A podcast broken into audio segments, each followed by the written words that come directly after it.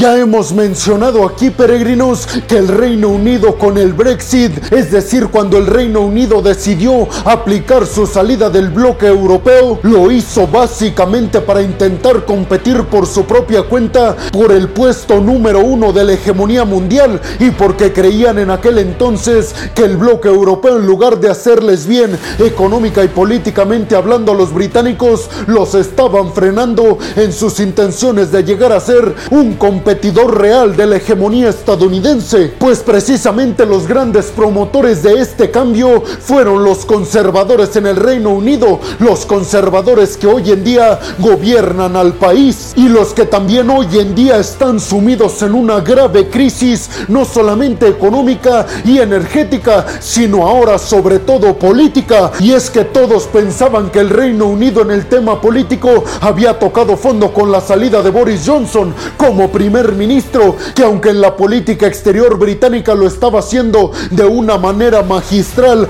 apoyando muchísimo Occidente e inclusive en algunos sectores llevando el liderato más que Estados Unidos en contra de Rusia y en cuanto a la ayuda a Ucrania. Pero el día de hoy nos levantamos con una noticia que no solamente nos hace ver que el Reino Unido está en una crisis mucho más grave en el tema económico y energético, sino sobre todo político, tanto que se ha llegado a considerar que se lleven a cabo elecciones generales, es decir, que se saque al Partido Conservador del liderato del Reino Unido, a pesar de que ellos fueron los promotores y los que realizaron prácticamente el Brexit. Pues abróchense los cinturones peregrinos, porque en el video del día de hoy les tengo que platicar que Liz Truss, la primera ministra británica, acaba de presentar su renuncia luego de apenas seis meses en el cargo, lo que la hace la primera ministra británica con menos tiempo en el puesto. Tantas cosas se dijeron durante su campaña para ser elegida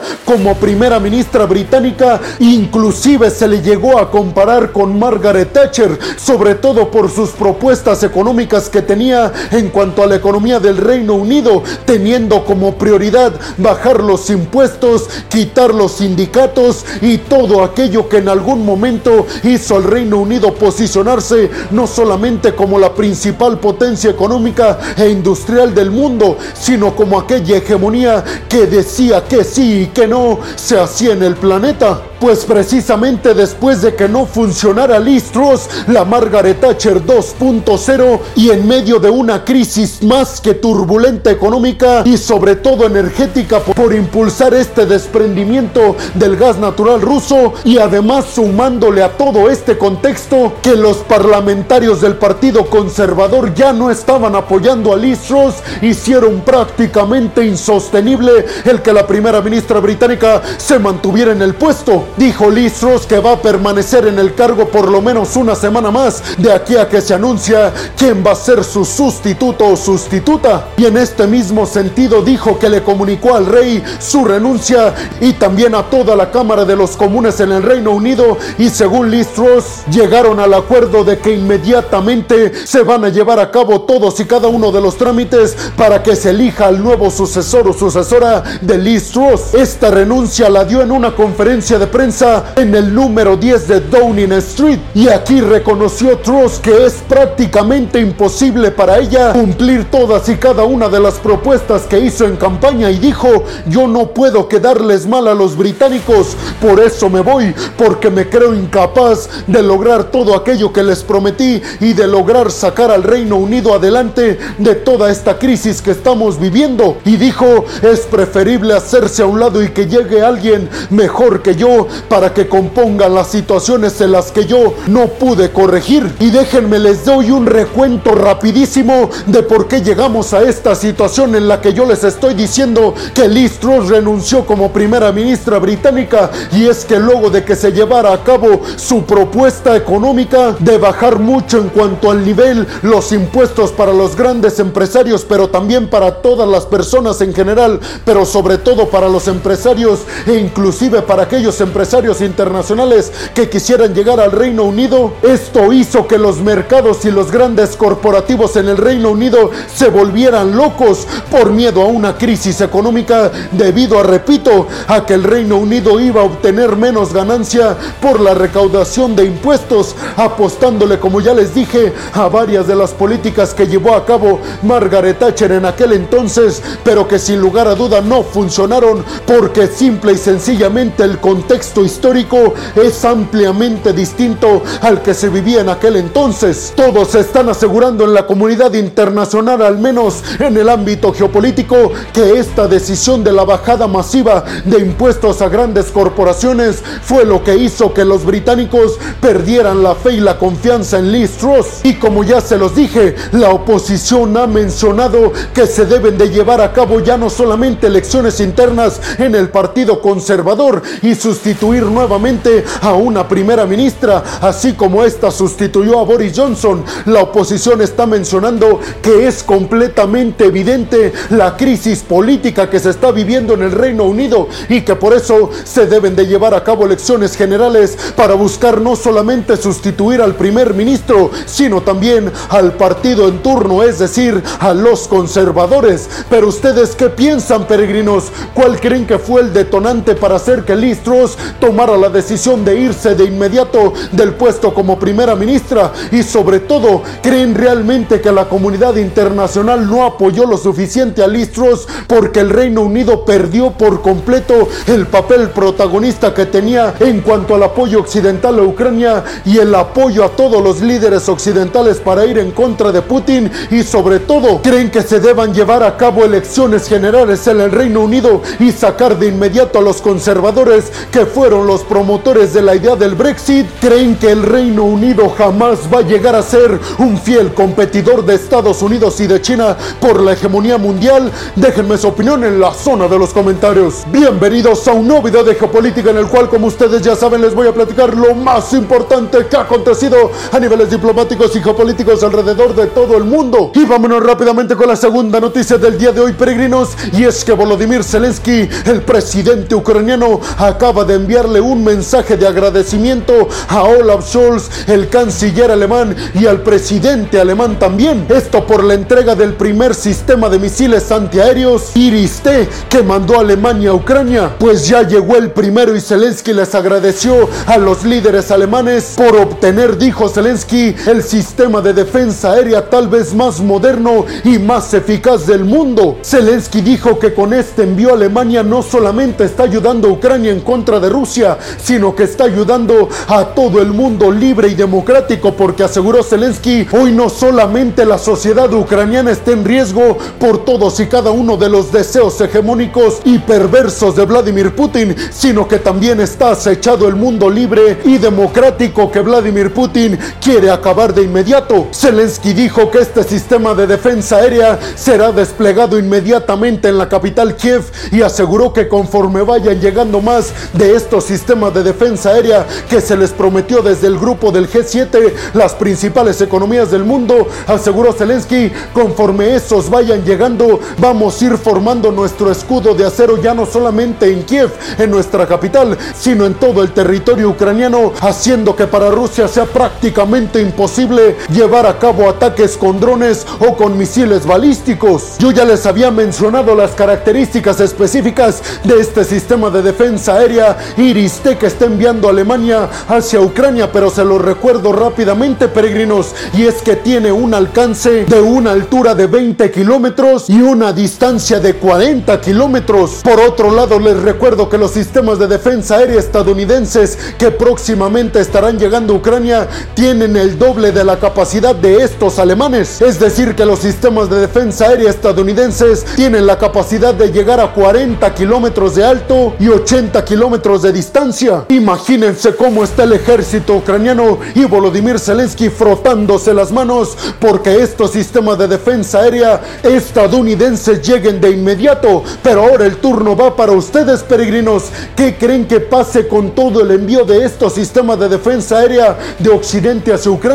¿Creen que Occidente esté cruzando una línea roja impuesta por el Kremlin? ¿Creen que la OTAN o al menos varios miembros de este grupo militar se están ya pasando y enfrentando directamente a Rusia y ayudando a Ucrania? Y por último, me gustaría conocer su opinión, peregrinos. ¿Creen que Ucrania realmente tenga posibilidades de vencer a Rusia con estos sistemas de defensa aérea? Déjenme su opinión en la zona de los comentarios. Y vámonos rápidamente con la tercera noticia del día de hoy. Y es es que según la agencia de noticias Bloomberg, Estados Unidos, específicamente Joe Biden y varios miembros del Partido Demócrata, están planeando liberar nuevamente reservas de petróleo estadounidense. Y al mismo tiempo la Casa Blanca anunció que están analizando la posibilidad de imponer restricciones a las exportaciones de petróleo estadounidense. Esto con el objetivo de que si se bajan las exportaciones de petróleo estadounidense hacia el exterior, valga la redundancia, eso provocará que las reservas de petróleo estadounidense se recuperen inmediatamente. Es decir, que la Casa Blanca está formando de alguna manera un plan para que estas reservas que está sacando Estados Unidos hoy en día se recuperen inmediatamente, bloqueando un poco las exportaciones de petróleo hacia varios países del mundo que le compran petróleo a Estados Unidos. Según este informe que presentó la agencia de noticias Bloomberg, el presidente estadounidense Joe Biden estaría planeando liberar entre 10 y 15 millones de barriles de estas reservas de petróleo estadounidense. Este mismo informe plantea que hoy en día, aunque estén en contra varios demócratas, es prácticamente inevitable en el contexto actual que no se liberen estas reservas, estos 10 o 15 millones de barriles, porque sin estos la crisis económica y energética, al menos en cuanto al petróleo en los Estados Unidos, se acrecentaría aún más. Pero hay un problema, peregrinos, porque muchos miembros del Partido Demócrata están en contra de que se le ponga un tope a las importaciones de petróleo estadounidense porque piensan que eso traerá más contras que pros, simple y sencillamente porque dejará de entrar más dinero al país por imponer restricciones a la venta y a las exportaciones de petróleo. Ante esto, la Casa Blanca dijo que las reservas de petróleo estadounidense actualmente están en muy buenos niveles, ya que tienen en estos momentos cerca de 400 millones de barriles de petróleo en estas reservas. Por eso no afectaría mucho que se liberaran otros 10 o 15 de estos 400 que se tienen actualmente. Aunque también es cierto un punto, peregrinos, y esto se los menciono en el dado caso de que ustedes no estén enterados, peregrinos, pero aunque los niveles de 400 millones de barriles que tiene Estados Unidos en sus reservas de petróleo son, digamos, buenos, estos son los más bajos en casi 40 años. Por eso existe gran preocupación de varios miembros de la Cámara de los Representantes en Estados Unidos, no solamente de los republicanos, sino también de varios demócratas. Pero ustedes qué piensan, peregrinos? ¿Creen que para los Estados Unidos sea hoy prácticamente imposible no tomar de esas reservas de petróleo, más aún cuando los miembros de la OPEP, encabezados por Arabia Saudita y Emiratos Árabes Unidos, decidieron no aumentar la producción de petróleo e inclusive disminuirla en 2 millones de barriles diarios? ¿Qué consecuencias traerá esto para la seguridad energética de Estados Unidos? ¿Creen que Joe Biden está haciendo bien o le dan la razón a los republicanos y a varios demócratas de que el tomar reservas de petróleo estadounidense es un síntoma de que se están haciendo muy mal las cosas en el interior de Estados Unidos?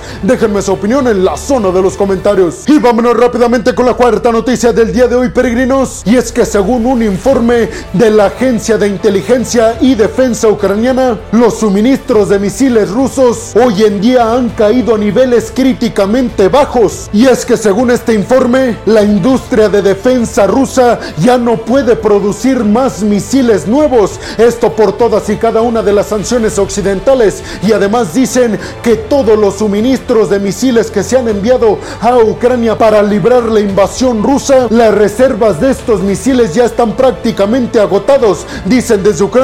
que únicamente tienen en reserva el 30% y ya no se están fabricando más. Además, este informe está planteando que ya están prácticamente agotados todos y cada uno de los drones que envió Irán a Rusia y dicen ya Irán no tiene capacidad de enviar más y Rusia ya no tiene a quién comprarle porque básicamente todos los países que producen drones militares hoy en día no quieren arriesgarse a venderle a Rusia y hacerse acreedores a sanciones occidentales. Pero ustedes qué piensan, peregrinos? ¿Creen realmente que los suministros y las reservas de misiles rusos estén a niveles críticamente bajos como aseguran desde Ucrania o creen que esto es prácticamente una mentira? Déjenme su opinión en la zona de los comentarios. Y vámonos rápidamente con la quinta noticia del día de hoy es que según el medio oficialista ruso Sputnik Mundo, Volodymyr Zelensky le dio instrucciones a todos y cada uno de los miembros de su ejército de recuperar al costo que sea la planta nuclear de Zaporilla, que hoy en día la controlan las tropas rusas. Esta noticia se da en medio de que se anunciaron nuevos ataques a la central nuclear de Zaporilla. Pero ustedes qué piensan, peregrinos? ¿Creen que esto se trata de propaganda rusa para poner a Zelensky como un villano o creen que Zelensky sí está realizando ataques en contra de la central nuclear de Zaporilla con el objetivo de recuperarla? Déjenme su opinión en la zona de los comentarios. Y vámonos rápidamente con la sexta y última noticia del día de hoy, peregrinos, y es que un príncipe saudita acaba de mandar un fuerte y contundente mensaje de advertencia al presidente de los Estados Unidos, Joe Biden, y en general a todo el Partido Demócrata. Esto después de que Joe Biden anunciara la posibilidad que tiene Estados Unidos de llevar a cabo medidas en contra de Arabia Saudita por negarse a aumentar la producción de petróleo desde la OPEP e inclusive de apoyar la idea de disminuirla en 2 millones de barriles diarios. Y es que este príncipe saudita dijo que todos aquellos países que se atrevan a realizar acciones que atenten contra la economía de su país hará acreedor a estos países de una respuesta dura y contundente por parte de los árabes. Pero ustedes qué piensan, peregrinos? ¿Creen que Estados Unidos se atreva a sancionar económicamente a uno de sus principales y si no es que el primer socio que tiene Estados Unidos en Medio Oriente y en el Golfo junto con Israel? Déjenme su opinión en la zona de los comentarios. Y bueno, hemos llegado al final del video del día de hoy, peregrinos. Les quiero agradecer muchísimo el que hayan llegado hasta este punto del video. Además, les quiero recordar que me ayudarían muchísimo compartiendo este video en todas y cada una de sus redes sociales, dejándome su like y también dejándome su opinión en la zona de los comentarios. Además, les recuerdo que si están escuchando esto desde Spotify, no se olviden de seguir al podcast. Si están viendo esto en Facebook o en Instagram, tampoco se olviden de compartir el video, de darle like y de dejar su comentario. Por último, les pediría que si están viendo y escuchando esto desde YouTube, también compartan el video en todas y cada una de sus redes sociales, suscríbanse al canal y activen la campanita para que les lleguen todas y cada una de las notificaciones cuando subo un video nuevo de geopolítica o de otras cuestiones a mi canal. Y como última petición, peregrinos, les agradecería muchísimo que fueran a mi canal de Twitch. Como Peregrino Alejandro me pueden encontrar y ahí voy a estar transmitiendo a diario. Ahí me pueden consultar todo lo que quieran en tiempo real. Pero no me gustaría irme sin antes agradecerles a todas y a todos ustedes el apoyo que me dan, peregrinos. Porque créanme, sin ustedes este proyecto simple y sencillamente no podría ser posible. Así que muchas, pero muchas gracias, peregrinos. Sin más por el momento, nos vemos en el siguiente video de Geopolítica. Hasta la próxima.